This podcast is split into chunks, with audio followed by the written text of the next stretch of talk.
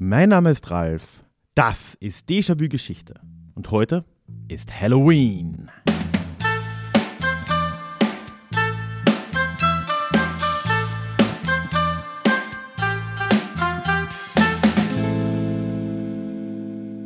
Hallo und schön, dass du heute wieder mit dabei bist. Mein Name ist Ralf, ich bin Historiker und Déjà-vu ist für alle da, die sich mit Geschichte beschäftigen wollen, um die Welt von heute zu verstehen. Und dabei vielleicht noch ein wenig Spaß zu haben. Heute wird es passend zu Halloween ein gruseliges und gleichermaßen grausames Thema geben, nämlich die Hexenprozesse. Und zwar anhand eines ganz konkreten Falls. Denn diese Folge mache ich gemeinsam mit Katha und Nina vom True Crime Podcast Früher war mehr Verbrechen. Einen Link zu ihrem Podcast findest du selbstverständlich in den Shownotes verlinkt. Ich kann ihn dir nur ans Herz legen, wenn du auf richtig gut gemachtes historisches True Crime stehst. Tja, und dann bleibt mir am Anfang nur zu sagen, bleib bis zum Schluss auch dran, denn auch heute in dieser Folge gibt es am Schluss wieder Deja Klugschiss, das Mitmachformat von Deja Vu Geschichte und ich freue mich, wenn du dran bleibst. Und damit starten wir rein in den letzten Hexenprozess der europäischen Geschichte. Am 9. Februar 1782 können die LeserInnen der Zürcher Zeitung, die Vorgängerzeitung der heute noch verlegten Neuen Zürcher Zeitung übrigens, folgendes Inserat lesen, das der Kanton Glarus Ende Januar beauftragt hatte. Ich zitiere. Löblicher Stand Glarus, evangelischer Religion, anerbietet sich hiermit demjenigen, welcher nachbeschriebene Anagöldin entdecken und der Justiz einbringen wird, 100 Kronentaler Belohnung zu zahlen womit auch alle hohe und höhere Obrigkeiten und dero nachgesetzte Amtsleut ersucht werden, zu Gefangennehmung dieser Person allmögliche Hilfe zu leisten. Zitat Ende. Die Gesuchte habe laut der Anzeige ein achtjähriges Kind unter anderem mittels einer Menge Stecknadeln verletzt. Man bleibt da so ein bisschen diffus. Und Anna Göldi und ihre Kleidung werden auch beschrieben. Sie sei circa 40 Jahre alt und von, Zitat, dicker und großer Leibesstatur, habe schwarze Haare und Zitat graue, etwas ungesunde Augen, welche meistens rotlecht aussehen. Zitat Ende. Damit erfährt die Öffentlichkeit von einem Fall, der später zu einem heute noch diskutierten Justizmord werden sollte. Aber beginnen wir mal am Anfang. Die Gesuchte Anna Göldi wird am 24. Oktober 1734 als viertes von acht Kindern in ärmliche Verhältnisse hineingeboren. Ihre Familie lebt in Sennwald, das ist im heutigen Kanton St. Gallen südlich vom Bodensee. Damals gehört Sennwald zum Zürcher Untertanengebiet Sachs-Forsteck. Vielleicht ein kurzer Hinweis auf die genannten Datumsangaben in diesem Fall, die jetzt gleich noch folgen werden. Hier kursieren auch immer wieder die julianischen. Ich habe aber mhm. versucht, mich an die gregorianischen zu halten. Aber wenn ihr also bei der Beschäftigung mit dem Fall manchmal auf widersprüchliche Daten stoßt, dann schaut euch erstmal an, um welchen Kalender es sich hier handelt. Das erklärt meist schon alles und hat nichts damit zu tun, dass die Leute die falschen Daten benutzen. Anna Göldi wird als intelligente, selbstbewusste und attraktive Frau beschrieben und typisch für Angehörige ihrer Schicht verdingt sie sich ab ihrem 18. Lebensjahr als Magd und ihr gelingt es sich dabei bis hinauf in die besten Häuser des weiter südlich gelegenen Kantons Glarus zu arbeiten. Vereinzelt liest man auch, dass Anna bereits mit 25 Jahren ein erstes Kind geboren hätte, aber das ist nicht gesichert. Sicher hingegen ist, dass sie während ihrer Anstellung im Pfarrhaus in Sennwald von 1762 bis 1765 von einem gewissen Jakob Roduna schwanger wird, der jedoch alsbald als Söldner, naja, sich ins Ausland davon macht. Anna bringt das Kind zur Welt, doch es stirbt wohl kurz nach der Geburt. Später sollte sie aussagen, dass es erstickt sei. Doch zunächst sieht man das vor Ort ganz anders und verurteilt Anna Göldi wegen Kindsmord zu sechs Jahren Hausarrest. Anna wird jedoch vorzeitig entlassen und zieht zu ihrer nächsten Anstellung ins Gelaner Land und arbeitet drei Jahre bei dem Politiker Kosmus Heer. Dann 1768 wechselt sie nach Mollis in den Haushalt der reichsten Familie der Region zu den Zwickis, wo sie sechs Jahre bleiben sollte. Im Hause Zwicky Übrigens ein wirklich beeindruckend schönes Patrizierhaus, das heute auch noch steht und mittlerweile wirklich toll renoviert wurde, mhm. soll sie eine ausgesprochen glückliche Zeit verlebt haben. Zumindest sagt sie das später so aus. Bis sie von Johann Melchior Zwicky, dem Sohn des Hauses, schwanger wird und ihre Anstellung verlassen muss. Sie geht ins französische Straßburg und bringt dort 1775 ihr zweites Kind zur Welt. Wer der Vater des Kindes ist, ist damals allerdings noch geheim. Das Kind wird offenbar noch getauft, doch dann verliert sich seine Spur. Ich vermute, und das vermuten auch einige andere Autoren zu dem Thema, dass es in fremde Obhut gegeben wurde. Zumindest kehrt Anna Göldi ohne Kind 1780 mit 46 Jahren nach Glarus zurück und tritt eine Stelle im Haus des einflussreichen Richters, Ratsherrn, Arztes und Regierungsrates Johann Jakob Tschudi an. Weitere BewohnerInnen des Hauses sind Tschudis Ehefrau Elsbeth, fünf gemeinsame Kinder des Paares, der Bruder Tschudis und die Hausangestellten. Doch am 5. November 1781 feuert man Anna plötzlich. Den Grund kennen wir tatsächlich nicht. Doch Anna Göldi beschwert sich darüber. Beschwert sich bei Tschudis Verwandten bzw. äußerst gut bekannten hochrangigen Beamten über ihren ehemaligen Arbeitgeber und fordert Entschädigung. Allerdings vergebens. Ihr Erspartes gibt sie zur Aufbewahrung dem befreundeten Ehepaar Steinmüller. Rudolf Steinmüller, nur so zur Info, war Schlossermeister und mit Jakob Tschudi ebenfalls verwandt. Auch damals schon kann über den Grund für die Kündigung und die dicke Luft zwischen Anna Göldi und ihrem Arbeitgeber nur gerätselt werden. Und wie heute provoziert das Fehlen einer Erklärung und einer öffentlich bekannten Erklärung die wildesten Spekulationen über eine körperliche Beziehung zwischen dem Hausherrn und der Angestellten wird gemunkelt, sogar über eine Schwangerschaft der letzteren. Und das treibt so wilde Blüten in der Region, dass die Behörden anfangen tatsächlich zu ermitteln, denn schließlich ist damals außerehelicher sogenannter, in Zitat, fleischlicher Umgang strafbar. Die nun arbeitslose Anna kommt aber zunächst, ohne dass wir mehr Klarheit über die Hintergründe erfahren, bei einer ihrer Schwestern in Sachs unter. Doch ebenfalls wie heute kleben die schädlichsten Gerüchte besonders gut. Manche fangen nun an, sich den Mund nicht nur zu zerreißen, sondern vermeintliche Zeugenaussagen zu tätigen. Also wollen jetzt nun beschwören, dass sie gesehen haben, dass Anna Göldi schwanger ist und dass es unbedingt von Schudi sein muss. Manche sagen aus oder erzählen, dass Anna wie bei ihrer letzten Schwangerschaft, das hatte man irgendwie mitbekommen, wieder auf dem Weg nach Straßburg sei, um das Kind zu bekommen. Manche sagen auch, dass sie sich jetzt an auswärtige Behörden wenden wollte, also Behörden aus einem anderen Kanton. Und das alles macht offenbar ihren ehemaligen Arbeitgeber Johann Jakob Tschudi so nervös oder zusehends nervös, sodass er im Dezember 1781 schließlich durchsetzen kann, dass die Behörden von Glarus nach Anna fahnden lassen, um sie zu verhaften. Ah. Mehr dazu hören wir später, was er halt nun jetzt angeführt hat, warum man sie verhaften müsste. Millions of people have lost weight with personalized plans from Noom. Like Evan, who can't stand salads and still lost 50 pounds. Salads generally for most people are the easy button, right? For me, that wasn't an option. I never really was a salad guy. That's just not who I am. But Noom worked for me. Get your personalized plan today at Noom.com. Real Noom user compensated to provide their story. In four weeks, the typical Noom user can expect to lose one to two pounds per week. Individual results may vary. So. Er streitet vehement ab, Anna geschwängert zu haben oder eine körperliche Beziehung mit der Frau gehabt zu haben, sie gar angefasst zu haben. Aber er und seine Frau bringen nun ganz plötzlich Beschwerden vor und Anschuldigungen vor, die in eine ganz andere Richtung blicken lassen. Denn plötzlich geht es jetzt hier um Hexerei. Dazu kann uns ein bisschen mehr der Ralf erzählen. Ja, dafür bin ich ja ein bisschen hier, ne?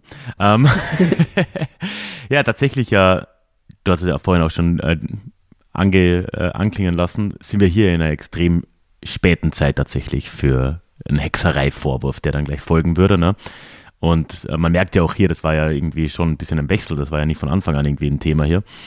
Ähm, und tatsächlich ja plus minus 300 Jahre davor war das aber schon äh, deutlich präsenter. Ne? Also ähm, Hexerei und Hexenprozesse haben gerade in der Schweiz, aber eben eigentlich im gesamten zentraleuropäischen Raum ähm, doch eine gewisse Rolle gespielt. Ähm, und waren zu dem Zeitpunkt aber eigentlich schon so am Abklingen. Ne? Also es gibt ja da dieses sehr hartnäckige Gerücht, dass Hexenprozesse im Mittelalter stattgefunden hätten, was ja ziemlich weit weg wäre vom 18. Jahrhundert. Aber mhm. mit dem Gerücht kann man gleich mal aufräumen, weil tatsächlich gab es im Mittelalter überhaupt keine Hexenprozesse, sondern die gab es ausschließlich in der, was man in der Geschichtswissenschaft als frühe Neuzeit bezeichnet wird. Also so ab dem Mitte des 15. Jahrhunderts, eben so bis in diese Zeit, in der wir uns jetzt befinden, so, ne, diese 300 Jahre. Und da fand eigentlich alles davon statt. Und tja, was kann man dazu sagen? Ne? Es ist natürlich ein ziemlich tragisches Ding, weil äh, hier ja offensichtlich Frauen, teilweise auch Männer, ähm, eher so in einer 80-20-Verteilung tatsächlich, ja, ermordet wurden, ohne dass irgendwie ein Straftatbestand erfüllt werden musste, weil das ja alles auf Basis von äh, ja, so erfundenen Vorwürfen quasi äh, geschehen ist. Da könnte man jetzt weit ausholen. Ne? Ich, ich mache es jetzt mal kurz, aber prinzipiell ist es ja schon so, dass Magieglaube in äh, Europa, aber eigentlich überall auf der Welt immer schon existiert hat und auch heute noch existiert. Ne? Ähm, Leute schmeißen sich auch Globuli rein, also naja. Und äh, das war ja auch in der Zeit schon so, auch im, in der Antike schon und man kann da weiter vorgehen. Ne? Ähm, eigentlich gerade im Christentum für eine Zeit lang wurde das sogar ziemlich aktiv bekämpft, so in, in, noch in, in, römischer Zeit. Da wurde wirklich eher versucht zu sagen, nee, nee, nee, also Zauberei kann nur, kann nur Gott persönlich so auf die Art, ne? beziehungsweise nennen wir es dann halt Wunder. Mhm. Ähm, aber das hat sich auch ein bisschen geändert und jetzt in der Zeit dann, wenn wir so im 15., 16. Jahrhundert uns bewegen, da merken wir schon, dass äh, diese Idee von Hexerei und von Zaubern und von Leuten, die irgendwie in einem Teufelsbund sind, darauf läuft es ja meistens hinaus, äh, ziemlich weit verbreitet ist, ähm, aber weniger eigentlich von der Kirche direkt als ja von der einfachen Bevölkerung. Und das ist etwas, was sich bei Anna Gölde ja auch ähm, sehr deutlich zeigt. Ne? Also diese Vorwürfe und diese Ideen kommen meistens eigentlich aus der Bevölkerung. Wann das begann, ne? wie gesagt, das war so ja, um 1450 rum.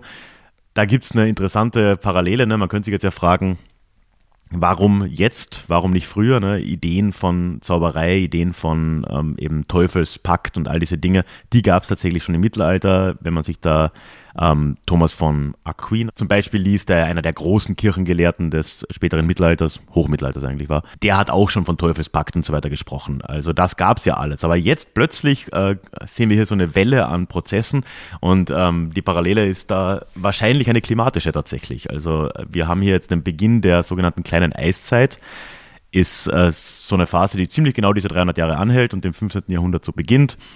Durchschnittlich, ich bilde mir ein, es waren fast zwei Grad kühler als normal in dieser Zeit. Also normal in Anführungszeichen. Ne? Und äh, das hat dazu geführt, dass es Ernteausfälle gab, dass es äh, immer wieder Hungersnöte gab und ja, plötzlich offensichtlich haben Leute gerade in Zentraleuropa, wo es besonders schlimm war, eben ähm, Lösungen oder zumindest Schuldige gesucht ne? Ähm, und haben das bei den Hexen gefunden. Und da beginnt jetzt eben diese, diese große Phase, die dann eigentlich einen Höhepunkt erreicht, so im 17. Jahrhundert, beziehungsweise auch schon im späten 16., mhm. äh, wo wir jetzt dann eigentlich immer noch sehr, sehr weit weg sind von der Zeit, in der wir uns jetzt befinden. Ne? Ja, und der Ablauf dieser Prozesse, der war dann meistens relativ typisch. Ne? Man kann sich vorstellen, erstmal kamen meistens Gerüchte auf, das haben wir jetzt ja auch bei Anna Göldi schon gehört, auch wenn es noch nicht um Hexerei ging in dem Fall. Ne? wie es halt ist, ne? Man kann sich vorstellen, kleine Dörfer mhm. meistens, dörfliche Strukturen, oft auch Kleinstaaten, ähm, beziehungsweise in der Schweiz eben auch noch diese sehr kleinen äh, Unterteilungen, die man heute Kantone nennt, ne? Ähm, wo halt alle paar hundert Meter irgendwie eine neue Herrschaft beginnt. da, mhm. äh, das ist halt ähm, so, ein, so ein Ding, wo dann wirklich, es ist in, auf sehr kleinem Raum ähm, auch politische Strukturen bestanden haben, wo dann eben Leute angeklagt werden konnten teilweise. Und meistens war es eben so, dass dann irgendwelche Leute begonnen haben, Gerüchte zu streuen.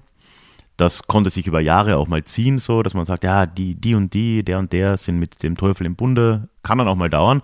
Und irgendwann kommt dann eben eine Anklage. Das kann entweder dadurch geschehen, dass wirklich jemand jetzt zur Obrigkeit geht und dann sagt, ich glaube, die und die ist eine Hexe.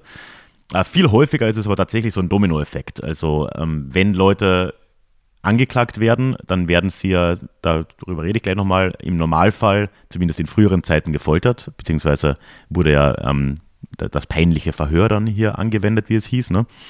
Und in diesem Rahmen wurden sie dann auch gefragt, wer MitverschwörerInnen von ihnen mhm. sind. Ne? Und da haben dann die Leute meistens Namen von den Leuten genannt, die ohnehin schon zirkuliert sind, weil das war halt am glaubwürdigsten. Ne? Ähm, wenn man, die wussten ja im Dorf, seit Jahren sagen alle, die Verena ist, ist eine Hexe, äh, dann sage ich halt, die Verena ist meine Mitverschwörerin, so auf die Art. Ne? Ja, und das ist ja auch so perfide an dem Ganzen, ne? dass dann mhm. eben so große Menschengruppen betroffen waren, weil sie immer wieder andere besagen mussten. Ja, genau, das sind echt Weil Domino. es ja diese Idee gab, dass es diese Teufelssekten gab. Mhm. Ja, es ist, es ist äh, wirklich, wirklich irre, was für ein Selbstläufer das dann auch war. Ne? Ja, und dann eben irgendwann kommt dann die Anklage und dann äh, war das erstmal so ein, so ein dreistufiges Ding. Es, es gab so gewisse Hexentests tatsächlich, aber die waren eigentlich vollkommen irrelevant, weil im Verständnis des späten Mittelalters und der frühen Neuzeit diese Rechtsordnung, die eigentlich auf Maximilian zurückgeht, also 16. Jahrhundert, spätes 15. sogar. Da haben wir eigentlich nur eine Art der Schuldsprechung. Das kann eigentlich nur vom Geständnis hinauslaufen. Wenn es kein Geständnis gibt, dann gab es auch keinen Schuldspruch.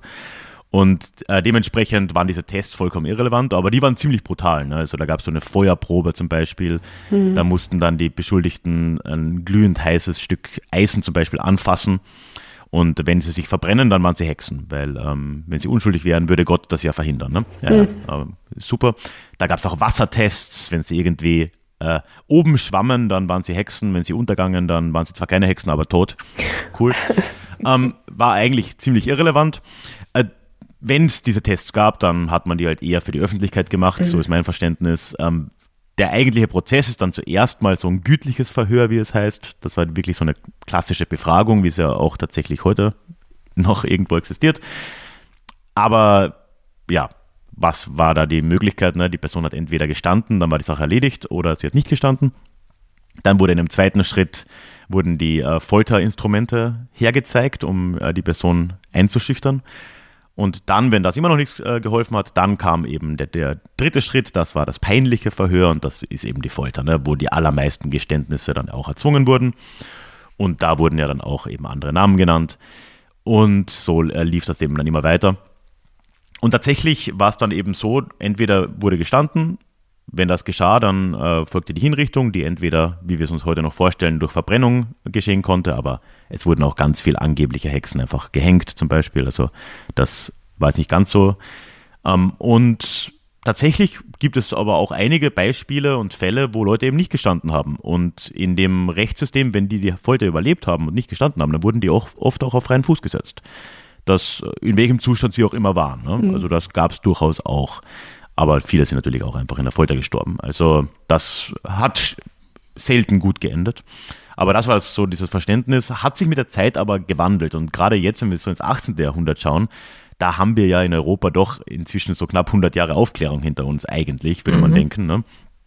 wo Leute schon fortschrittliche Ideen äh, hatten.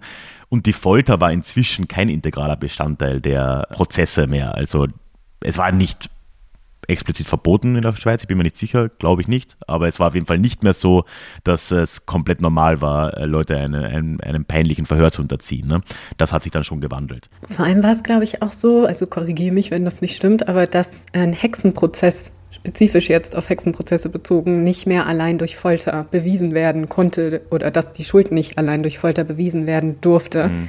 weil man eben auch diese verheerenden Massenhinrichtungen bemerkt hatte, die in den letzten Jahrhunderten stattgefunden hatten und sich zu dieser Zeit ja schon so ein gewisser, ja, so eine gewisse Ablehnung dagegen auch regte. Und das hatte schon auch miteinander zu tun, ne, mit dieser geschichtlichen Erfahrung. Erstens das, aber wir sind auch ganz allgemein langsam jetzt in einer Phase, ausgehend, muss man sagen, vor allem von Großbritannien und teilweise von Frankreich, aber schon auch in unseren Gebieten hier, dass sich die Prozessordnung langsam in Richtung dem entwickelt, was wir heute halt auch noch kennen. Das ist halt, dass Beweise eine Rolle spielen zum Beispiel. Mhm. Das war da vorher gar nicht so. Beweise pff, mehr oder weniger irrelevant. Zeugenaussagen haben was bewirkt, wenn es zwei oder mehr waren. Mhm.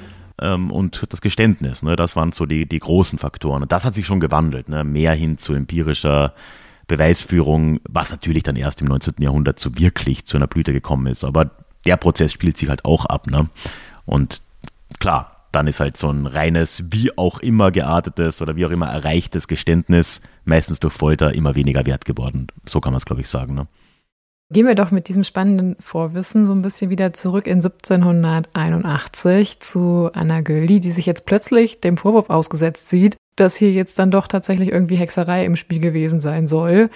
Wohingegen ja vorher die Gerüchteküche eher da in die Richtung geht, dass sie eine außereheliche Beziehung mit ihrem mhm. ehemaligen Arbeitgeber gepflegt haben soll. Doch jetzt kommt das Ehepaar Chudi, offensichtlich, warum auch immer, wir werden gleich noch ein bisschen was zu ihren Motivationen hören oder meine Vermutung, was ihre Motivation war. Das Ehepaar behauptet nun, sie hätten in der Milch der achtjährigen Tochter Anna Maria, ihr Spitzname war Anna Migeli, an mehreren Tagen insgesamt neun Stecknadeln entdeckt, offenbar um das Kind zu verletzen. Und diese Stecknadeln, die seien ziemlich sicher von niemand anderem als Anna Göldi in die Milch hineingelegt worden, denn diese habe die Milch für das Kind gekocht. Und das Ganze, das haben sie, naja, ab etwa einer Woche, bevor sie dann Anna entlassen haben, beobachtet. Und auf die Stecknadeln angesprochen in der Milch des Kindes habe Anna Göldi alles abgestritten, als aber dann auch in einem Stück Brot für das Kind eine Stecknadel aufgetaucht sein soll, das Stück Brot hatte wohl auch Anna für die Tochter abgeschnitten, dann habe man Anna Göldi entlassen müssen. Sie hätten vorher jetzt nichts gesagt in Bezug auf diese Hexerei oder dieses komische Verhalten, weil sie dachten, mit der Kündigung sei erstmal der Spuk vorbei. Doch dann, und jetzt beginnt das eigentliche Übersinnliche, 18 Tage nachdem Anna Göldi aus dem Hause der Judys entlassen worden war, soll die Kleine damit begonnen haben, angefangen haben, Nägel, Stecknadeln und so allerlei Drahtstücke zu erbrechen, immer auch mit viel Blut. Und in den nächsten Wochen hätte sich das Ganze zu über 100 Stück von diesen Drahtstücken, Nadeln etc. aufsummiert. Und bis Ende 1781 soll die Tochter dann immer weitere Metallgegenstände auch unter Schmerzen erbrochen haben. Uh. Es seien allerdings immer weniger geworden. Dafür hätte sie nun aber plötzlich unter Gichtanfällen gelitten, hätte Ohnmachtsanfälle gehabt, hätte nun plötzlich auch einen verformten linken, versteiften Fuß und sei unfähig zu gehen. Und Schudi, der ja unter anderem neben seinen verschiedenen Berufen auch Arzt war, behauptet nun den Behörden gegenüber, er sei mit seinem Latein am Ende und er bringt sogar Gutachten, medizinische Gutachten eines befreundeten Arztes vor und führte natürlich alles auf Anna Göldi zurück. Die sei schuld an dem Zustand seiner Tochter. Sie habe einen Groll gegen seine Tochter, behauptet er, nachdem diese einmal frech zu ihr gewesen sei. Und plötzlich finden sich auch vermeintliche Zeuginnen, die gesehen haben wollen, wie man die Metallgegenstände aus dem Mund des Kindes herausgekloppt hat, wie das Kind die erbrochen hat.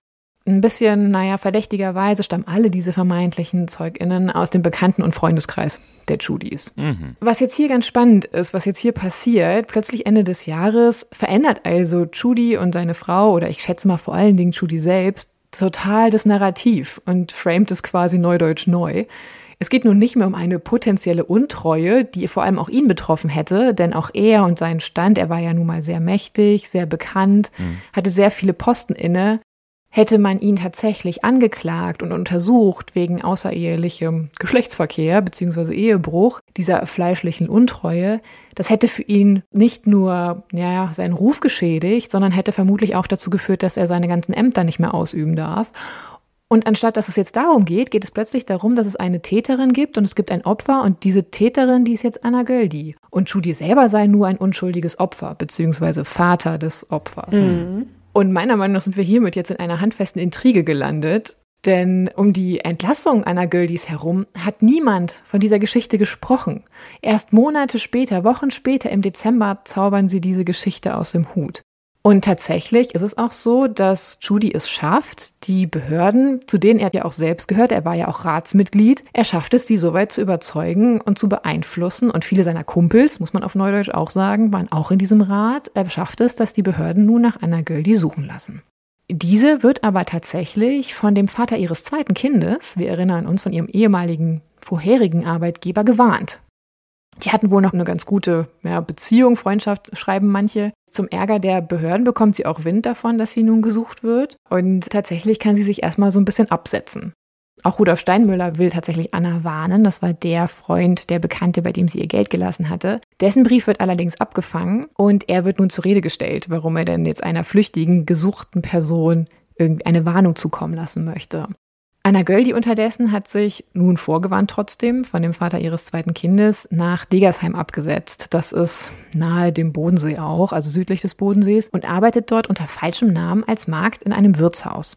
Dann kommt es zu der Anzeige, die wir anfangs gehört haben, denn der evangelische Rat des Kanton Glarus setzt ein Kopfgeld auf die katholische Anna Göldi aus. Mhm. Und am 9. Februar 1782 erscheint die zitierte Anzeige mit dem Steckbrief und nun sucht man sie offiziell zumindest wegen der vermeintlichen Stecknadelgabe an die Tochter der Judys, nicht mehr wegen der ursprünglich eigentlich aufgebrachten eventuellen Untreue. Am 2. März 1782 wird Anna dann schließlich auch in Degersheim verhaftet, denn ein Dorfschullehrer hatte sie anhand der Beschreibung erkannt und eins zu eins zusammengezählt. Anna Göldi wird dann nach Glarus gebracht und dort in eine Zelle im Rathaus gesperrt. Und jetzt hier vielleicht nochmal zur Einordnung. Sie stammt aus einem anderen Kanton. Sie war auch katholisch, nicht evangelisch und wird nun im ja, primär evangelischen Kanton Glarus inhaftiert und angeklagt. Das ist wichtig, um die nächsten juristischen Schritte auch so ein bisschen kritisch sehen zu können. Mhm. Möglicherweise, das ist jetzt eine ja, auch schon teilweise geäußerte Theorie, hatte Annas Beschwerde gegen Schudi, die sie zuerst nach ihrer Kündigung geäußert hatte, eigentlich alles ins Rollen gebracht. Auch wenn wir nicht wissen, welche Anschuldigungen sie genau vorgebracht hat. Denn auch wenn der Vorwurf des Ehebruchs damals vor allem den Ruf der Frau beschädigte, so wie es ja dann lange noch war, und sie diffamierte und sie auch ausgestoßen wurde oft aus der Gesellschaft, wog der Verdacht gegen Schudi, der halt ein politisches hohes Amt und auch Tier in der Region war, sehr, sehr schwer. Und falls sich der Verdacht bestätigt hätte, hätte er gar all seine Ämter verlieren können und das alles wird einer Göldi bekannt gewesen sein. Warum sie sich dennoch genau an zwei Männer wandte im Nachhinein nach ihrer Kündigung, die mit ihm bekannt waren, die mit ihm befreundet waren und die auch eigentlich angesichts dieser Anschuldigungen handeln mussten gegen Schudi, um ihren eigenen Ruf zu schützen, das wissen wir nicht, weil das war eigentlich von ihr nicht besonders clever, ohne ihr jetzt irgendeine Schuld daran geben zu wollen, was danach passierte. Aber was ist eigentlich jetzt dran an den Vorwürfen gegen Anna? Also diese Vorwürfe der vermeintlichen Hexerei. Obwohl das so nie genannt wurde, das ist auch noch ein Punkt, der ist vielleicht wichtig auch vor dem, was Ralf eben erzählt hat. Damals ist es so, dass in diesem gesamten Prozess wird nicht einmal offiziell von Hexerei oder Zauberei gesprochen. Sie wird auch nie deswegen gesucht oder angeklagt oder so, weil das eigentlich gar kein Straftatbestand mehr war in der Jurisprudenz, also in den, ja, in den Gesetzen des Kanton Glarus zu dem Zeitpunkt, weil wir halt schon diese Aufklärungsphase hatten. Hexerei gab es offiziell eigentlich gar nicht mehr, weswegen du angeklagt werden konntest. Ob Anna Göldi jetzt wirklich was gegen Judys Tochter hatte, vielleicht einen Grund hatte, etwas dem Kind anzutun, dafür gibt es tatsächlich keine Hinweise. Man kann sich ja fragen, gibt es da vielleicht irgendwie einen wahren Kern der Geschichte? Das Mädchen galt zwar so ein bisschen als ungezogen, aber das wird sich ja, glaube ich, nicht diese Geschichte ausgedacht haben und über Monate eine Rolle gespielt haben. Litt sie vielleicht wirklich unter einer Krankheit wie Gicht oder Rheuma? Oder waren vielleicht sogar die Eltern die Täter und haben dem Kind was angetan? In der Literatur werden verschiedene Szenarien diskutiert. Also manche vermuten, vielleicht hatte das Kind wirklich Epilepsie, Vielleicht litt das Kind selber auch unter dem sogenannten Pika-Syndrom. Das ist eine Essstörung, bei der Betroffene Dinge essen, die eben keine Lebensmittel und eigentlich ungenießbar sind. Manche vermuten auch, dass vielleicht das Kind von der Familie sexuell missbraucht wurde. Es gibt auch Hinweise in der Literatur, dass das Kind schon irgendwie krank war, also eine Grunderkrankung hatte und verhaltensauffällig war. Vielleicht gibt es auch hier eine gewisse Rolle, was sowas wie Autosuggestion betrifft. Also wenn du in so einer Familie bist und deine Eltern reden dir dauernd ein, du bist nun mal jetzt irgendwie krank oder verhext oder verzaubert und du bekommst Aufmerksamkeit. Das ist natürlich jetzt alles sehr viel Spekulation. Aber ich persönlich glaube, da die stärkste Motivation tatsächlich bei den Eltern liegt, vor allem bei Judy selber, glaube ich, dass die Geschichte von den Stecknadeln komplett erfunden ist und so nie stattgefunden hat und eigentlich nur dazu führen sollte und dienen sollte, vom vermeintlichen Ehebruch abzulenken. Zudem, und das ist auch noch ganz interessant, gab es damals beziehungsweise in den Jahrzehnten davor in der Schweiz und auch im heutigen Deutschland, ich glaube auch teilweise europaweit, immer wieder Fälle oder andere Fälle, wo Frauen vorgeworfen worden war, Menschen verhext zu haben, die dann bestimmte Gegenstände erbrachen. Ah, das waren Topos quasi. Genau, und das sind Fälle, von denen Schudi gewusst haben muss, also die er gekannt haben muss als sehr belesener und äh, ja auch weltgewandter Mann.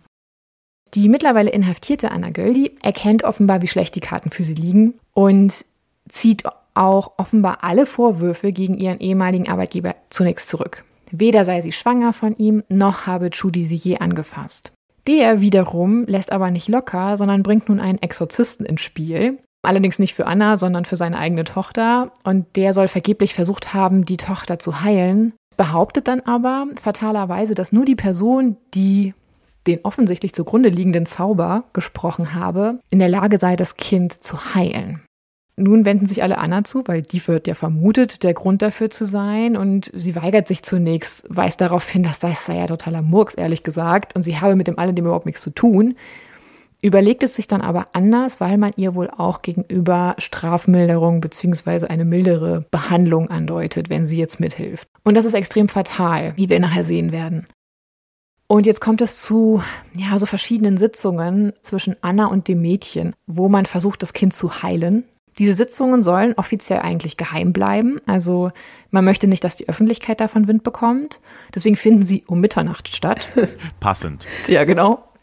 Es spricht sich aber trotzdem schnell rum, dass sich da Obskures äh, abspielt, weil zunächst versucht man das Kind in Annas ja, Zelle zu heilen. Also man bringt die Kleine dann in der, mitten in der Nacht in diese Zelle im Rathaus Und immer dabei ist der Landschreiber von Evangelisch Glarus und der protokolliert das Ganze. Und es gibt drei Behandlungen dann im, im Rathaus, in der Rathauszelle.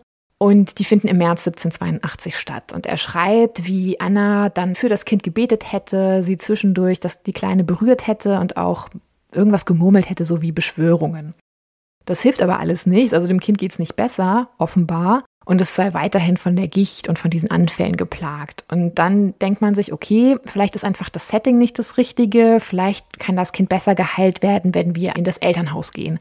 Wenn wir vielleicht auch an die Orte und Stellen gehen, wo Anna vermeintlich das Kind auch verhext hat. Also bringt man nun Anna in das Elternhaus der Judys und tatsächlich gelingt es ihr nach drei weiteren Sitzungen, also insgesamt haben wir sechs Heilungssitzungen, dass die Kleine am 29. März 1782 wieder vollkommen gesund ist. So, und das Fatale jetzt, was ich eben angesprochen habe, ist, dass das genau als der Beweis gesehen wird, dass Anna von Anfang an übersinnliche Fähigkeiten hatte und für das gesamte Problem verantwortlich war. Aus dieser ganzen Geschichte entspinnt sich somit eine waschechte Anklage. Nicht wegen Hexerei, sondern weil sie das Kind halt verletzt hat. Mhm. Chudis Tochter, die wird dann tatsächlich wohl auch von Dritten in diese Richtung der Aussage oder einer Aussage gedrängt und behauptet während der vermeintlichen Heilungssitzungen im September 1781 von Anna Göldi im Beisein von deren Bekannten und Familienfreund Rudolf Steinmüller, wir erinnern uns, eine Süßigkeit erhalten zu haben, welche man nun als Auslöser des späteren Leidens des Kindes interpretiert. Im Zimmer sei neben Anna und Rudolf, so wird das Mädchen später zitiert, auch eine dämonisch arm und beinlose Gestalt gewesen. Plötzlich haben wir also nicht mehr nur Anna im Fokus der Anklage bzw. der Verdächtigung, sondern auch wieder Rudolf Steinmüller, der jetzt in den Malstrom der Justiz gerät. Es scheint sich hier tatsächlich um den Versuch zu handeln, mehrere unbequem gewordene Menschen mit einem Aufwasch zu beseitigen für Judy. Denn Steinmüller selbst gehörte wiederum ebenfalls zu einer sehr reichen und mächtigen Familie in der Gegend, mit der allerdings die Judys schon seit ein paar Jahrzehnten wegen Erbstreitigkeiten im Clinch liegen. Also finde ich alles sehr, sehr verdächtig. Es führt aber alles dazu, dass Ende März 1782 auch Rudolf Steinmüller verhaftet wird und ebenfalls ins Gefängnis kommt. Eigentlich verboten die in Glarus geltenden Gesetze, dass Verwandte oder Menschen mit nachweislicher Befangenheit in Verfahren involviert sein durften und Richter durften zudem auch nicht beeinflusst werden. Doch das alles spielt scheinbar hier in diesem Fall gar keine Rolle mehr, denn Judy involviert sich pausenlos in den Fall, beeinflusst natürlich die beteiligten Ratsherren, ist auch natürlich befangen. Auch die mit ihm befreundeten anderen Ratsherren hätten sich aus der Angelegenheit raushalten müssen, doch das alles wurde im vorliegenden Fall außer Acht gelassen. Es ist dabei nicht verwunderlich, dass der protestantische Judy alles dafür tat, dass auch der protestantische Rat den Fall behandelte, obwohl eigentlich der gemeinsame Rat aus Katholiken und Protestanten hätte zuständig sein müssen, da, wie schon gesagt, Anna selbst von außerhalb war und es eigentlich Usus war, dass in so einem Fall beide Räte zusammenarbeiteten. Aber Judy kann das Ganze so manipulieren und beeinflussen, dass am Ende der protestantische Rat sich mit dem Fall Anna Göldi beschäftigt. Und er installiert auch den Vorsitzenden Richter des Verfahrens. Das ist auch ein Mann seines Vertrauens, ein enger Bekannter. Und im Grunde ist dann schon klar, was passieren wird. Denn Mitte März 82, also 1782, beginnen dann die Verhöre von Anna Göldi und Rudolf Steinmöller. Und zunächst sind es Befragungen, wie du schon geschildert hast, Ralf, tatsächlich ja, spielt sich jetzt diese Skalierung ab, diese drei Schritte, die wir eigentlich noch von den Hexenprozessen kennen. Es gibt nämlich erst eine Befragung von allem. Und die beiden streiten aber alles ab. Dann schaltet man einen Gang höher und droht Anna bei den Verhören unter Präsentation der potenziellen Folterwerkzeuge Folter an. Und das verfehlt natürlich nicht die erhoffte Wirkung. Mhm. Und sie beginnt nun Rudolf Steinmüller in den Verhören zu belasten und behauptet nun, die Süßigkeit für das Kind, die habe sie tatsächlich von ihm gehabt Später nimmt sie die Aussage wieder zurück, aber trotzdem bleibt das jetzt hier nicht ohne Folgen. Bei drei weiteren Verhören wird sie danach dann schwer gefoltert. Ich will es jetzt nicht genau beschreiben, das kann sich, glaube ich, jeder vorstellen, aber Strecken ist hier unter anderem eine angewandte Methode. Und nun gesteht, behauptet sie verständlicherweise alles, was man von ihr hören will. Sie belastet Rudolf Steinmüller, sie mhm. belastet den Teufel, und auch wenn wir nicht sicher wissen, ob Anna Göldi nun schwanger war von Schudi, deutet die angewandte Folter darauf hin, dass sie nicht schwanger war, denn damals war dem Scharfrichter untersagt, Hand an eine schwangere Frau zu legen. Steinmüller bleibt zunächst standhafter und lenkt erst ein, nachdem ihm Verwandte dazu raten und erläutert dann, wie er die Süßigkeit zubereitet haben will. ändert später aber dann immer wieder seine Meinung, zieht auch die Aussage wieder zurück, plädiert dann doch wieder auf unschuldig, dann doch wieder auf schuldig. Und das ganze Hin und Her endet abrupt am 12. Mai 1782. Denn an diesem Morgen will der Wärter ihm das Frühstück bringen und findet Steinmüller tot in der Zelle. Wir wissen nicht, ob die später verbreitete Version, wonach er sich mit einem Laken erhängt habe, stimmt. Ich finde, das Ganze ist so verdächtig, dass ich mal ins Spielfeld werfen möchte, ob nicht doch die Judys hier ihre Finger im Spiel hatten. Aber wir wissen es nicht. Was ihr Motiv gewesen sein soll, vielleicht, dadurch, dass er ja auch zu einer der mächtigen Familien im Kanton gehörte, vielleicht hätte er bei den späteren Aussagen sie noch irgendwie belastet oder noch irgendetwas vorgebracht, was sie nicht wollten. Ihm wird das aber jetzt hier als Schuldeingeständnis ausgelegt. Später wird das beträchtliche Vermögen von Steinmüller konfisziert mhm. und unter anderem für die Prozesskosten verwendet, quasi als posthume Strafe da er ja durch seine vermeintliche Selbsttötung verhindert habe, dass man der Wahrheit näher kommt. Mhm. Und es springt sogar noch ein bisschen Bonus dabei raus, ne? Da ist noch ein bisschen Verdienst mit über gewesen für die Gemeinde. Ja. Mhm. ja. Das alles ist nicht spurlos oder unbemerkt von den ganzen Bürgern dieser Zeit oder den anderen Bewohnern dieses Kantons, dieser Region abgelaufen. Da gibt es auch einige, die sind extrem aufgebracht. Denn es ist auch für die damaligen Zeitzeugen schon ein ziemlicher Justizskandal, was hier irgendwie abläuft. Und es gibt auch einige, die versuchen, um eine Verurteilung ein Fortschreiten dieser Untersuchungen zu verhindern. Mhm. Das Engagement, das bleibt total vergebens. Aber schon damals ist einigen klar, dass dieser Prozess unrechtmäßig ist. Denn weder ist das Gericht eigentlich das adäquate Gericht für diesen Fall, sprich der evangelische Rat, der wäre überhaupt nicht zuständig gewesen, sondern hätte halt sich mit dem katholischen zusammentun sollen, im besten Fall überhaupt. Das heißt, das Verfahren ist überhaupt nicht rechtskonform. Dann bekam Anna zum Beispiel keinen Rechtsbeistand, was eigentlich auch damals schon Usus war. Und, wie ich es vorhin schon gesagt habe, das Recht im Kanton Glarus führt Hexerei überhaupt nicht als anklagenswerten Verstoß an. Das heißt, offiziell hat man immer gegen sie ermittelt, beziehungsweise auch dieses Verfahren angestrebt, wegen dieser vermeintlichen Verletzung der Tochter. Leider geht es so aus, wie es ausgehen muss, wie es sich schon abzeichnet. Am 17. Juni 1782 wird Anna Göldi wegen Vergiftens zum Tode verurteilt. Die Ratsherren stimmen maximal knapp mit wirklich perfiden 32 zu 30 Stimmen. Ja, also nur zwei Stimmen waren am Ende ausschlaggebend gegen sie. Da, wie schon gesagt, Hexerei oder Zauberei gar nicht juristisch geahndet werden konnte in dieser Region und damals schon umstrittene Konzepte waren, nutzt man halt dieses Feigenblatt der Vergiftung. Chudi, der ist jetzt in Sachen fleischlichen Umgangs wenig überraschend freigesprochen worden. Er hatte auch die Unverfrorenheit, um einen förmlichen Legitimationsschein mhm. zu bitten. Er wollte quasi eine Quittung dafür haben die seine Unschuld mhm. mit Brief und Siegel quittiert. Die Ehre, ne? Genau. Und durch diese groß angelegte Manipulation war es Judy gelungen, eine möglicherweise unbequeme Zeugin aus dem Weg zu räumen, einen mächtigen Rivalen auszuschalten und dessen Familie um deren Geld zu bringen. Ach ja, und ähm, durch Annas Aussage unter Folter über ihre letzte Schwangerschaft, die sie nämlich dann tätigt und den dazugehörigen Vater nun auch nennt, nämlich aus der Familie Zwicky, gelingt es Judy auch noch, der Familie Zwicky einen mitzugeben, denn mit denen war er auch im Clinch. Und der Vater von Annas zweitem Kind, der wird nun tatsächlich wegen verbotenen fleischlichen Umgangs angeklagt bzw. belangt und wird zu einer Geldstrafe verurteilt und darf tatsächlich in der Folge kein politisches Amt mehr ausüben. Hm. Den hat Judy also auch noch mit ausgebotet. Hm. Das Urteil gegen Anna Göldi wird dann durch das Richtschwert vollstreckt. Eine Berufungsmöglichkeit gibt es damals für sie nicht. Am 24. Juni 1782 nach gregorianischem, am 13. Juni nach julianischem Kalender wird Anna Göldi auf dem Richtplatz von Glarus hingerichtet, nachdem man sie vom Rathausplatz dorthin geführt hatte. Und ihre Leiche wird wahrscheinlich noch am Richtplatz verscharrt.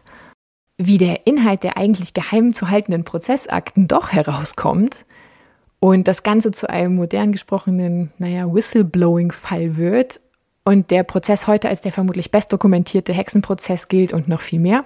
Dazu hat Nina.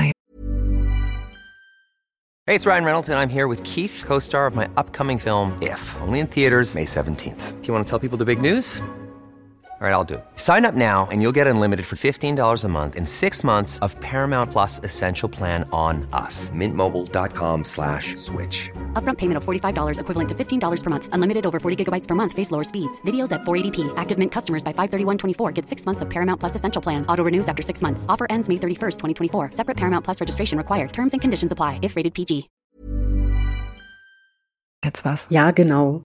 Denn schon kurz nach dem Prozess und der tatsächlichen Hinrichtung Anna Göldis kommen Ereignisse ins Rollen, mit denen die Würdenträger so sicher nicht gerechnet haben.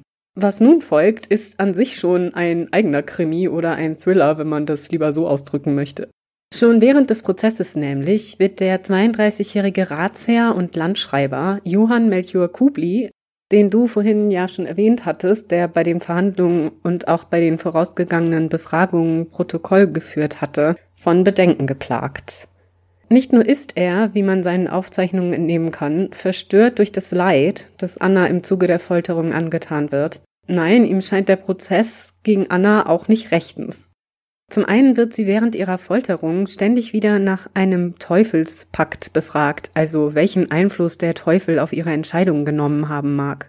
Und außerdem waren ja auch alle Entscheidungsträger des protestantischen Rates befangen, wie du ja schon eindrücklich erklärt hattest. Außerdem war der protestantische Rat ja gar nicht zuständig gewesen, da Anna ortsfremd war. Und Kubli kann mit diesem Wissen und dem daraus resultierenden schlechten Gewissen nicht leben. So entscheidet er sich zu einem Schritt, der ihn wirklich leicht hätte das Leben kosten können. Am 2. September 1782 nämlich trifft er sich in Glarus im Verborgenen mit dem deutschen Theologen und Journalisten Heinrich Ludwig Lehmann und übergibt diesem eine wohl von ihm, also Kubli, selbst angefertigte Abschrift der Prozessakten. Das ist keinesfalls ein ungefährliches Unterfangen, denn solcherlei Handlungen kann zu jener Zeit die Todesstrafe wegen Landesverrats nach sich ziehen. So wird Lehmann Kubli wohl auch Verschwiegenheit geschworen haben, bevor die beiden Männer sich trennen und Annas Geschichte schließlich in Lehmanns Händen zurückbleibt. Lehmann ist zu jener Zeit Ende 20, stammt aus Detershagen bei Magdeburg und lebt seit gut einem Jahrzehnt im Bündnerland, wo er als Privatlehrer bei wohlhabenden Familien beschäftigt ist. Als er durch Gerüchte im Juli 1782 von dem Prozess gegen Anna Göldi und von ihrer tatsächlichen Hinrichtung erfährt, macht er sich Ende August auf den Weg nach Glarus, um Nachforschungen anzustellen. Tatsächlich interessiert sich Lehmann bereits seit längerem für das Phänomen der Hexenprozesse und vor allem auch für die Frage, warum sie in der Zeit der Aufklärung noch stattfinden konnten. Er möchte unbedingt herausfinden, wie es zu dem Prozess hatte kommen können und welche Motive wirklich dahinter steckten. Vor Ort wird er freundlich empfangen und erhält auch die Gelegenheit, mit allen Beteiligten, darunter auch Dr. Judy und Anna Migeli, zu sprechen und sie zu den Vorfällen zu befragen. Natürlich wird er sie wahrscheinlich dabei nicht darüber aufgeklärt haben, dass er die Anklage und den Prozess gegen Anna als unrechtmäßig oder zumindest fragwürdig ansieht. Wie man den Angaben der Befragten entnehmen kann, die wohl allesamt sehr von Lehmanns guten Absichten ihm gegenüber überzeugt sind und mit ihm auch sehr bereitwillig ihre Eindrücke über den Prozess und Anna Göldi insgesamt teilen. Lehmann aber möchte über den Prozess schreiben. Und das ist auch keinesfalls ungefährlich. Denn im Urteil gegen Anna war schriftlich festgehalten worden, dass jeder, der es kritisieren oder anfechten würde, mit der gleichen Strafe belegt werden würde wie Anna, der Todesstrafe. So verbringt Lehmann also gut einen Monat in Glarus, führt Interviews und diskutiert Annas Fall mit den beteiligten Personen. Anfang September dann erhält er die Kopien der Akten von Kubli, der natürlich über Lehmanns Nachforschung informiert ist.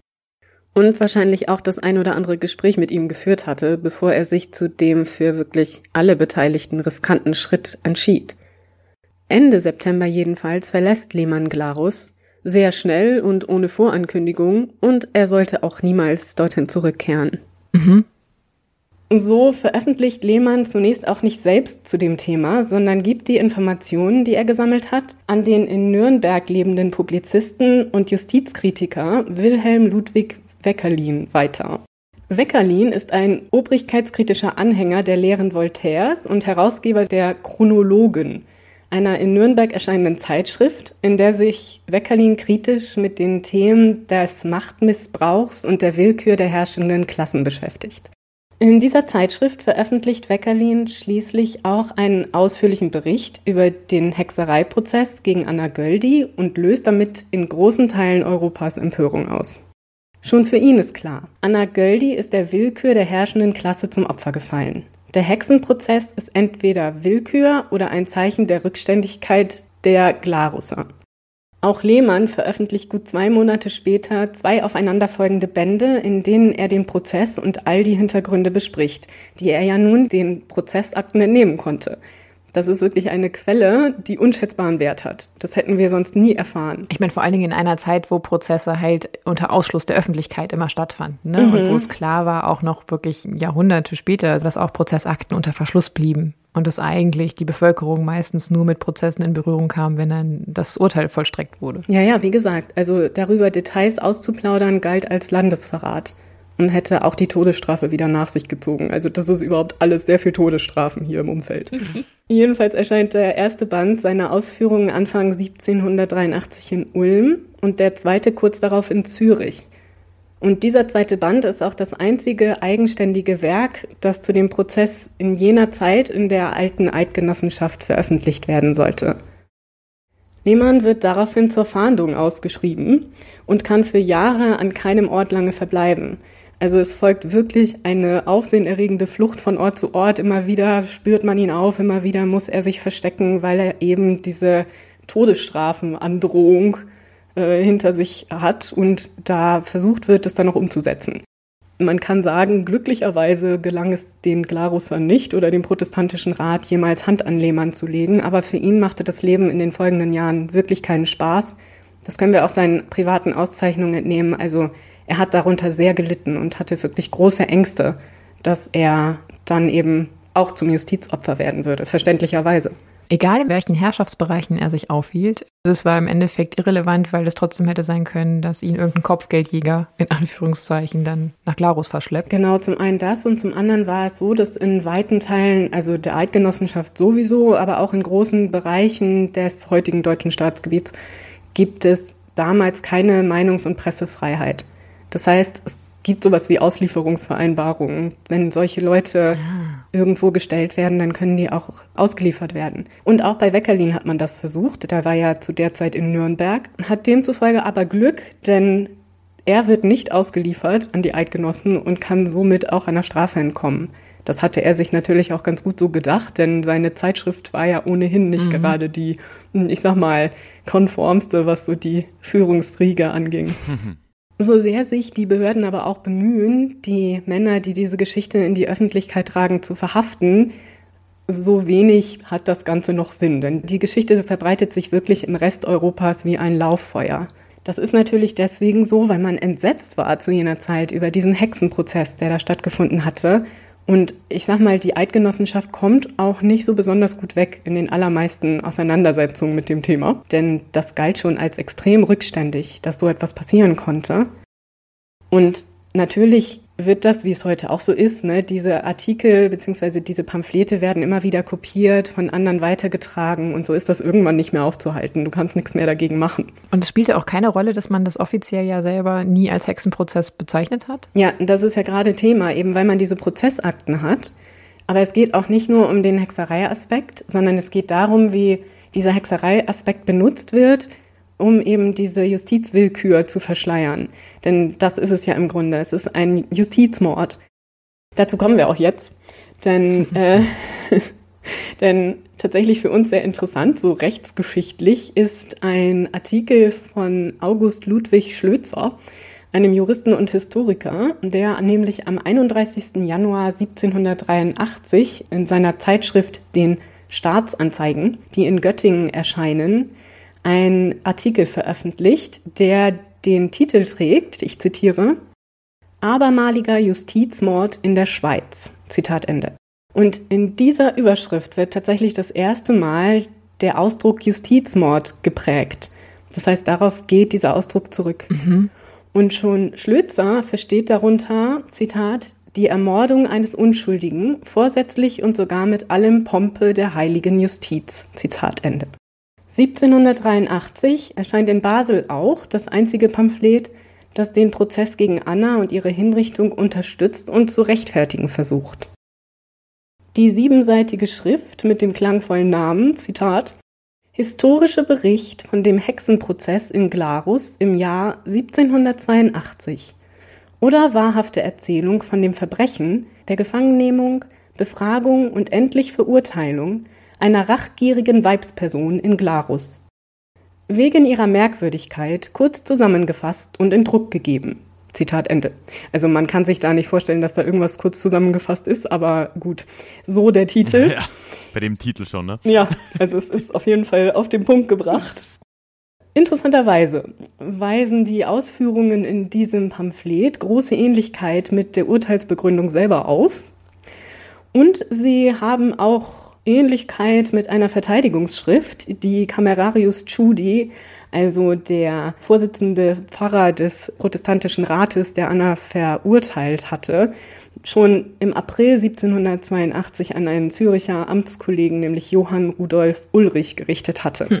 Die Zürcher hatten nämlich ein großes Problem, wie du vorhin auch schon erwähntest, überhaupt schon mit diesem Prozess und haben die ganze Zeit über schon versucht, mal so ein bisschen mh, mm, anzumahnen, ob man das nicht vielleicht doch lieber sein lassen sollte mit dieser Verurteilung.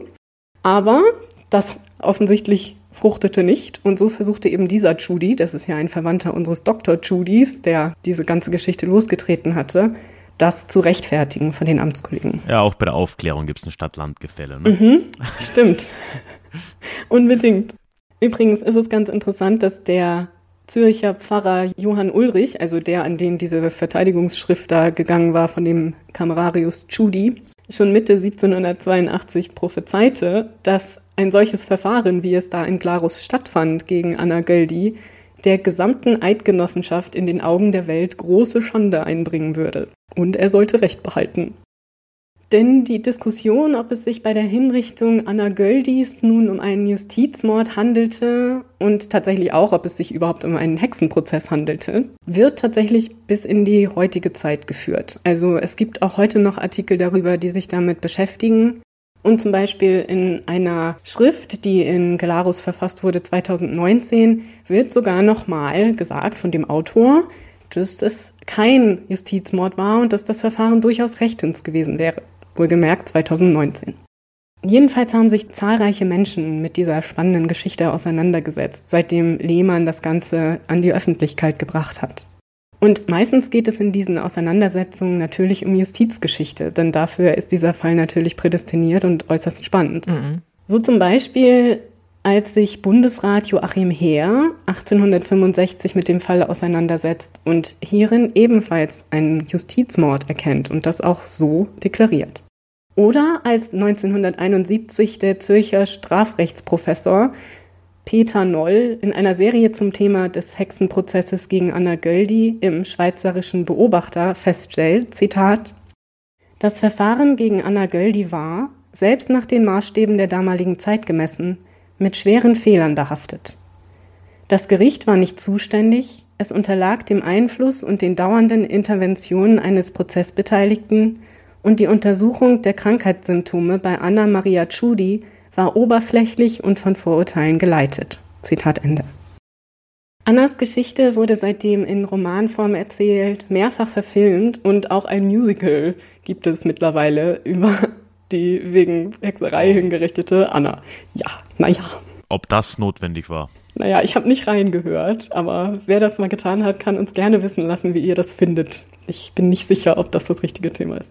Am 10. Juni 2008 schließlich beschließt der glanerische Landrat und der Regierungsrat, Anna Göldi offiziell zu rehabilitieren und ihre Hinrichtung als Justizmord anzuerkennen. Nachdem übrigens ein Antrag, eben dies zu tun, zum 225. Jahrestag ihrer Hinrichtung 2007 gescheitert war. Damals war übrigens die Begründung gewesen, dass sie ja in den Augen der Öffentlichkeit eh unschuldig war, also brauchst du auch nichts Offizielles, also das passt schon. Äh ja, das fanden die Menschen dann auch nicht so in Ordnung und deswegen haben dann Menschen sich sehr eingesetzt, dass es eben zu dieser offiziellen Rehabilitierung durch die Behörden kommt. Maßgeblich daran beteiligt ist unter anderem der Jurist, Journalist und Autor Walter Hauser, der auch viele Standardwerke zu dem Fall verfasst hat. Mhm. Leider starb Hauser vor gut einem Monat an den Folgen einer Herzoperation. Er war 2007 auch Mitbegründer der Anna Göldi Stiftung in Glarus, die dort ein wirklich gut gemachtes, zumindest sieht es so aus, Museum betreibt. Mhm. Die Website werden wir euch verlinken, könnt ihr euch gerne mal anschauen und es vielleicht besuchen. Ich würde das auch gerne tun, steht auf der Liste. Und die Stiftung hat auch die Dokumente zu dem Fall archiviert, die sie bekommen konnte, darunter nämlich die Kopien der Prozessakten und unter anderem auch das Reisetagebuch von Lehmann. Und das ist ein ganz spannendes Dokument, denn dort haben sich tatsächlich wie in einem Poesiealbum alle der damals Prozessbeteiligten verewigt. Mit kleinen Sprüchen, ihr kennt das ja vielleicht selbst noch aus eurer Schulzeit. Und Lehmann hat dann jeweils etwas dazu geschrieben, wer diese Person war. Und aus diesem Reisetagebuch wissen wir tatsächlich auch, dass Kubli ihm damals die Kopien der Akten übergeben hat. Und wie gesagt, war es dieser wirklich todesmutige Schritt von Kubli, der es uns heute ermöglicht, überhaupt so einen tiefen Einblick in diesen Fall nehmen zu können. Das war sehr mutig von ihm. Er hätte wirklich mit dem Leben dafür bezahlen können. Und scheinbar hat Lehmann sein Versprechen ihm gegenüber gehalten und des Zeitlebens niemals preisgegeben, durch wen er diese Informationen bekommen hat. Obwohl man in Glarus wirklich mit allen Mitteln versucht hat, den Menschen zu finden, der diese Informationen an die Presse gegeben hatte. Ich meine, der muss ja Todesangst gehabt haben, weil der ja wusste, zu was die fähig waren. Ja, genau. Also ich bin sicher, dass es dem damit nicht besonders gut ging. Und was auch für ein Vertrauensvorschuss, ne? das ja. einem im Grunde Fremden zu geben, weil es einem derart wichtig ist, dass diese Ungerechtigkeit nicht unentdeckt bleibt. Also ich finde, der Kubli ist ein etwas unbesungener Held in dieser Geschichte. Und außerdem ist er auch einer der frühesten Whistleblower in der Geschichte. Zumindest, wenn man bedenkt, was für weite Kreise das gezogen hat. Also ein bemerkenswerter Mensch. So wie viele in diesem Fall. Ich finde so bemerkenswert, dass dieser Fall, auch wenn er natürlich nicht exemplarisch für alle Hexenprozesse oder vermeintliche Hexenprozesse stehen kann, aber er zeigt doch, finde ich, sehr gut, dass das eigentlich am Ende des Tages meiner Meinung nach oft sehr, sehr weltliche Prozesse waren. Also es ging eigentlich um Macht, Geld, Stolz, so wie es auch heute noch der Fall ist. Ja, und es ist nicht wahrscheinlich, dass diese Ratsherren sich wirklich nicht bewusst waren, dass Hexerei nicht funktioniert. Sie haben das wirklich ganz absichtlich benutzt, um Anna in dieses Problem reinzureiten. Also es ist nicht wahrscheinlich, dass sie wirklich dachten, dass es sie eine Hexe ist, was ja zu früheren Zeiten vielleicht nochmal so gewesen sein mag aber hier ganz sicher nicht. Ja, man merkt bei dem Fall, dass wir sind halt irgendwie so an der Zeitengrenze. Ne? Also man merkt hier, wir sind am Ende einer Phase, als mhm. es sicher noch Kreise gab irgendwo und ich, vielleicht war das gerade da eben auch so, wo dieser Magieglaube schon noch existiert hat, aber gleichzeitig wussten auch alle so, ja, aber in der Öffentlichkeit mhm. können wir das halt echt nicht mehr bringen. Und die Leute in Zürich machen Ausdruck und äh, das, das läuft eigentlich alles nicht mehr. Und am Ende kommt so eine komische Mischform raus, wo wir eigentlich in allem außer dem Namen mhm. mit einem Hexenprozess zu tun haben. Würde ich zumindest mal argumentieren. Und äh, gleichzeitig die Leute halt wirklich tunlichst vermeiden, das Wort Hexenprozess äh, dabei zu verwenden. Ne? Und gleichzeitig sehen wir aber extrem viel, und das hast du ja gerade schon gesagt, Katja, ne? sehr viel Kontinuität zu dem, wie Hexenprozesse eigentlich immer schon funktioniert haben. Nämlich, ja. dass halt irgendjemand in einer Region, in einem Dorf, gerade in diesen sehr engmaschigen äh, Familienbeziehungen dort. Der will halt Macht, Ehre, äh, Konkurrenten ausschalten, sich ein Problem vom Hals schaffen, was auch immer es ist. Ne? In dem Fall jetzt mit dem Judy. Ähm, und das war 300 Jahre vorher halt auch schon so, ne? dass halt Leute mhm. dann Gerüchte gestreut haben gegen, wegen Besitzansprüchen an irgendeinem Hof oder was auch immer es dann war. Ne?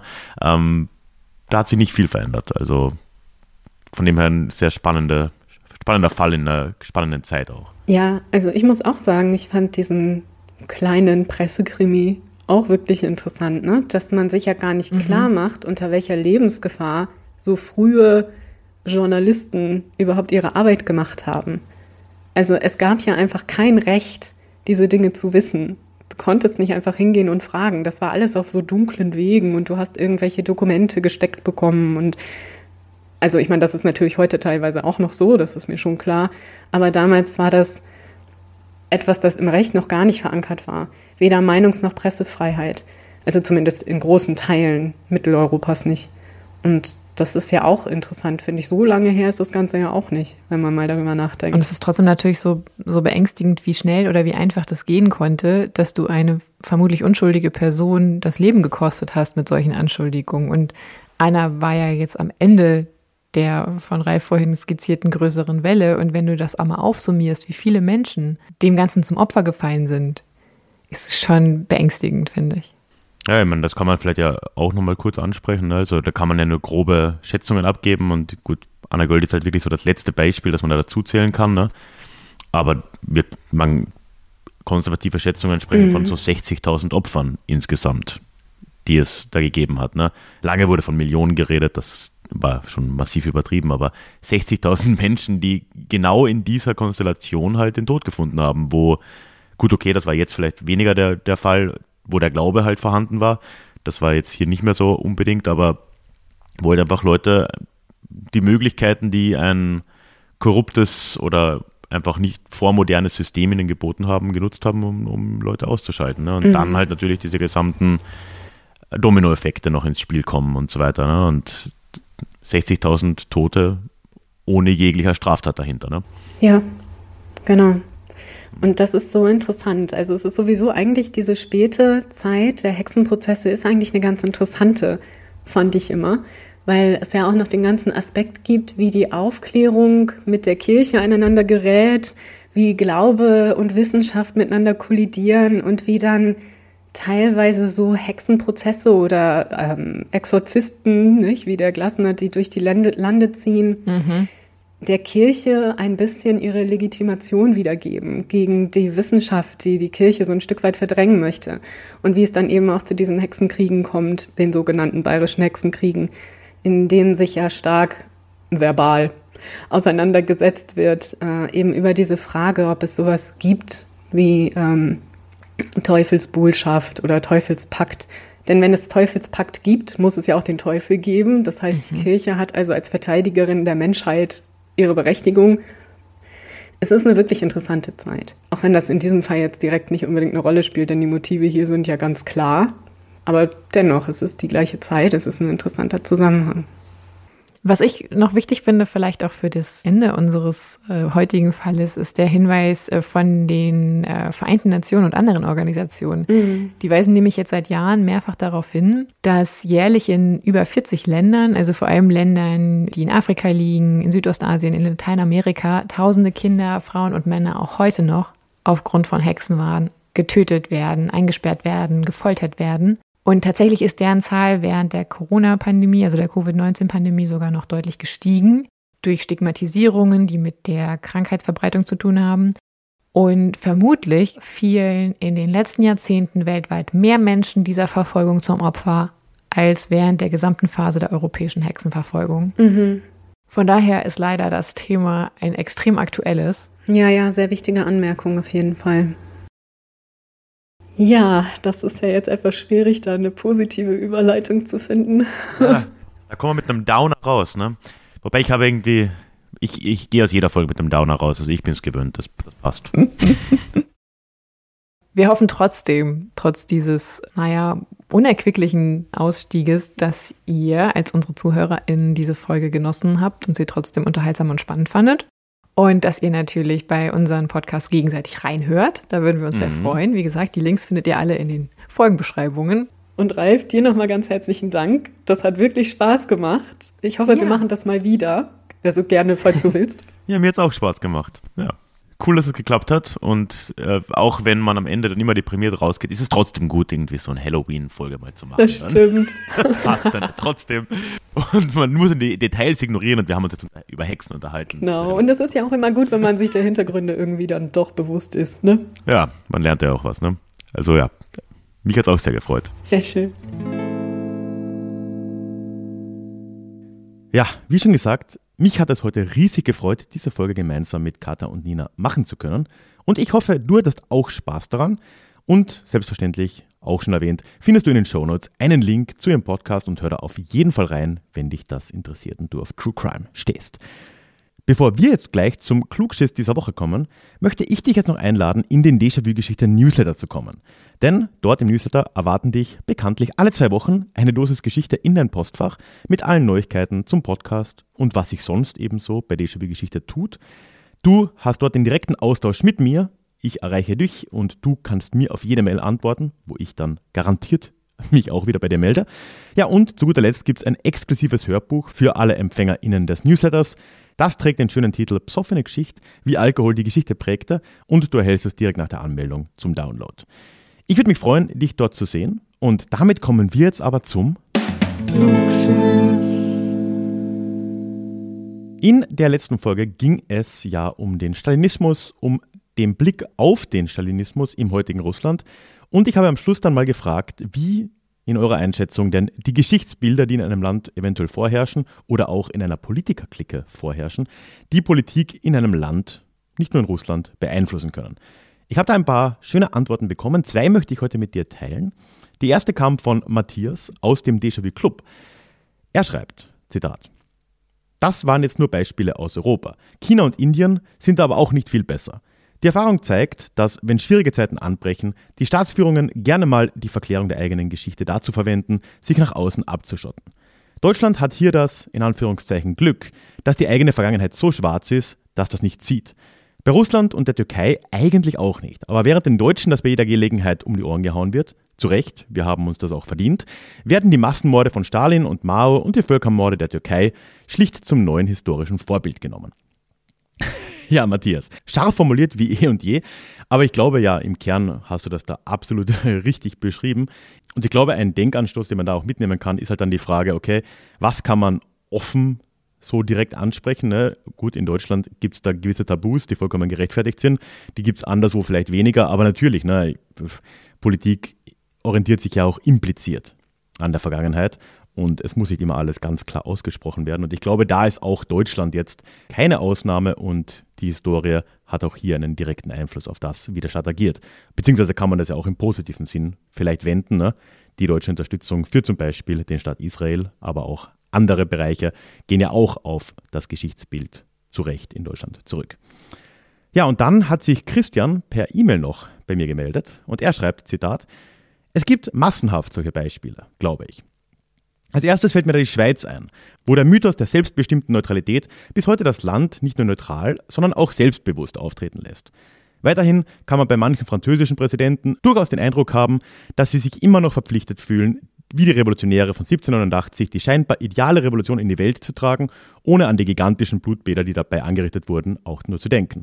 Auch das Vereinigte Königreich scheint sich da manchmal durchaus noch als Oberhaupt eines Kolonialreichs zu sehen, in dem alles super läuft, es keine Verbrechen und keine Unterdrückung gibt. da musste ich schmunzeln. Ähm, sehr, sehr schöne Formulierung, Christian. Also ich, ich stimme dir erstmal zu, was Frankreich und Großbritannien angeht. Gerade diese Abkehr vom Kolonialismus und vom Imperialismus hat dort ja wirklich nur mittelmäßig gut geklappt. Aber äh, dass du die Schweiz bringst, äh, ist erstmal spannend, weil es ja heute hier um die Schweiz ging.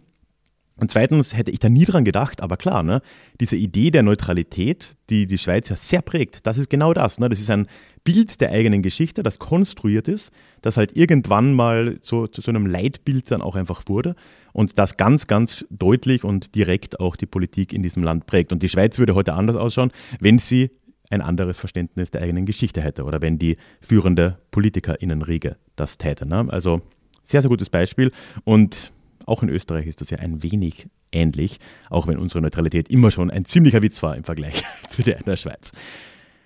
Also danke nochmal, Christian, und danke auch Matthias. Und natürlich habe ich auch diese Woche eine Frage an dich, an euch mitgebracht. Ich habe ja auch in einem alten Buch von mir, ist wirklich eine Weile her, Fake News von gestern hieß es, schon mal über Hexen und Hexenprozesse geredet. Und da habe ich die sehr deutlich in den Kontext von modernen Verschwörungserzählungen gestellt. Ne? Auch heute habe ich das immer wieder mal durchklingen lassen, dass ja Leute auch heute noch an merkwürdige Dinge glauben. Ne? Ich habe die Globuli erwähnt, ähm, aber natürlich kann man da auch viel gefährlichere Dinge äh, noch anbringen, wie zum Beispiel antisemitische Verschwörungserzählungen, die es ja noch und nöcher gibt.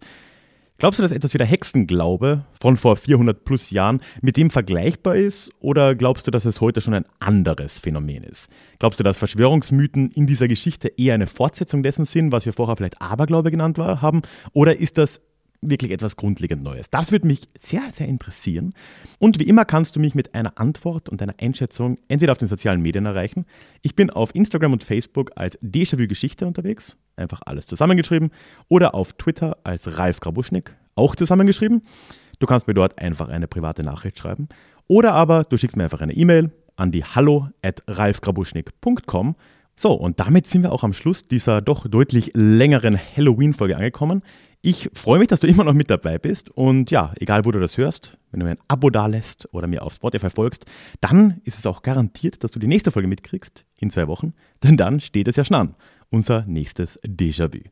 Ich freue mich drauf und bis dahin, mach's gut. Ciao.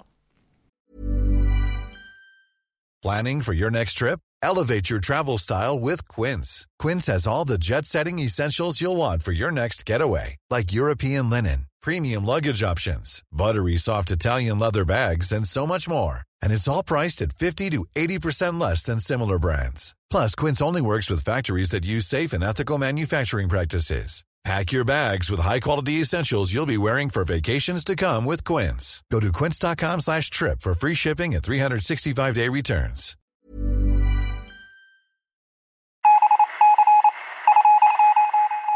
Möchtest du dich noch mehr mit Geschichte beschäftigen?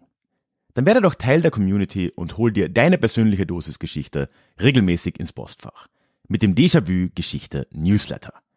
Dort erwarten dich abwechslungsreiche Geschichte-Häppchen, zweimal im Monat direkt in dein E-Mail-Postfach, Austausch mit mir, ich kann dich erreichen, du kannst mir direkt antworten und ich melde mich auch garantiert wieder zurück. Und als Dankeschön das exklusive Hörbuch Psoffene Geschichte, wie Alkohol die Geschichte prägte. Direkt zum Download nach deiner Anmeldung. Alle weiteren Infos zum Newsletter findest du verlinkt in den Show Notes oder auf ralfgrabuschnik.com slash newsletter. Ich würde mich sehr freuen, dich dort begrüßen zu können.